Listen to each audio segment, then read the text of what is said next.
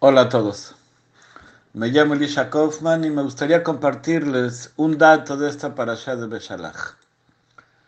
El versículo dice al principio de la parasha, es decir, en Shemot 13, 18, Vayasev Elohim esam derech hamidvar yam suf, vachamushim alu bnei Israel mered Misraim. Que significa en español que Dios los guió, ¿sí? Los rodeó por el camino del desierto de Yansuf, Bajamushim, y salieron los Bene Israel de la tierra de Egipto, Hamushim. ¿Qué significa Hamushim? Rashi menciona dos explicaciones. La primera de ellas es de que significa armados, porque iban con armas. Y la segunda explicación, en la cual me gustaría hacer un poco más de énfasis, es de que salió Dabar Ajer Hamushim, Ejad Hamisha Yatsu. Es decir, Hamushim significa la quinta parte. Cuatro quintas partes del pueblo judío no salieron de Egipto y solamente salió la quinta parte. Este es un dato de terror. De todos los judíos que eran esclavos en Egipto, solo salió el 20% hubo 80% de los esclavos judíos que hubieran disfrutado de la libertad que Dios les ofreció, pero no se atrevieron a salir.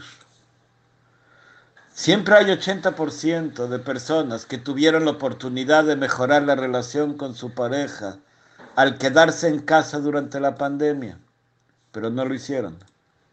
Siempre hay 80% de personas que quieren hacer ejercicio y no lo hacen. Siempre hay 80% de personas que quieren cambiar sus hábitos y no los cambian. Siempre hay 80% de personas que compran libros de autoayuda y no los leen. Siempre hay 80 personas que sí leen libros de autoayuda, pero no se esfuerzan en mejorar como personas. Leer no es cambiar. Siempre hay 80% de personas que quieren rezar con mayor cabana pero les da flojera poner atención a lo que dicen. Siempre hay 80% de personas que van a clases de Torah, pero no llevan esa Torah a sus vidas. Siempre hay 80% de personas que quieren repasar lo que estudiaron, pero no lo hacen al llegar a sus casas. Siempre hay 80% de personas que quieren pasar más tiempo con sus hijos, pero les llegó un mensaje de WhatsApp cuando empezaban a hacerlo. Siempre hay 80% de personas que quieren que sus hijos se casen con judíos, pero no están dispuestos a vivir una vida más judía. Siempre hay 80% de personas que les gustaría hacer alía, pero no se atreven. Siempre hay 80% de personas que hablan de aprovechar la vida al máximo, mientras se emborrachan y se despiertan al mediodía del día siguiente. Y solo hubo hubo un 20% que sí respondió al llamado divino de libertad y lo siguió a él. Y Dios nos lo recuerda siempre, cada año en Rosh Hashanah. Así aparece en Yirmiyahu 2.2.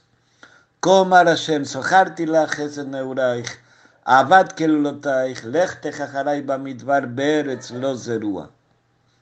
Y Dios nos recuerda el favor que le hicimos a seguirlo a él al desierto a una tierra que aún no había sido sembrada. Nosotros somos los descendientes del 20% que sí se atrevió a salir del calabozo y se aventuró a una nueva vida. ¿Tú crees que no tienes héroes entre tus antepasados? Sí los tienes. Y este Shabbat lo recordarás en la criata Torah del Betagneset. Nosotros somos los descendientes de ese 20% que sí tuvo la fuerza y las agallas de seguir a Dios a una tierra no sembrada. Y ojalá que nuestros descendientes digan, yo vengo de ese Moisés, esa Miriam, esa Raquel, ese Abraham, ese Jacobo, ese Elías, que sí tuvo la fuerza de seguir a Dios a una, a una vida más libre, más plena y más judía, aunque sea menos sembrada. Ojalá que nosotros seamos los héroes de nuestros hijos y nietos. Shabbat Shalom.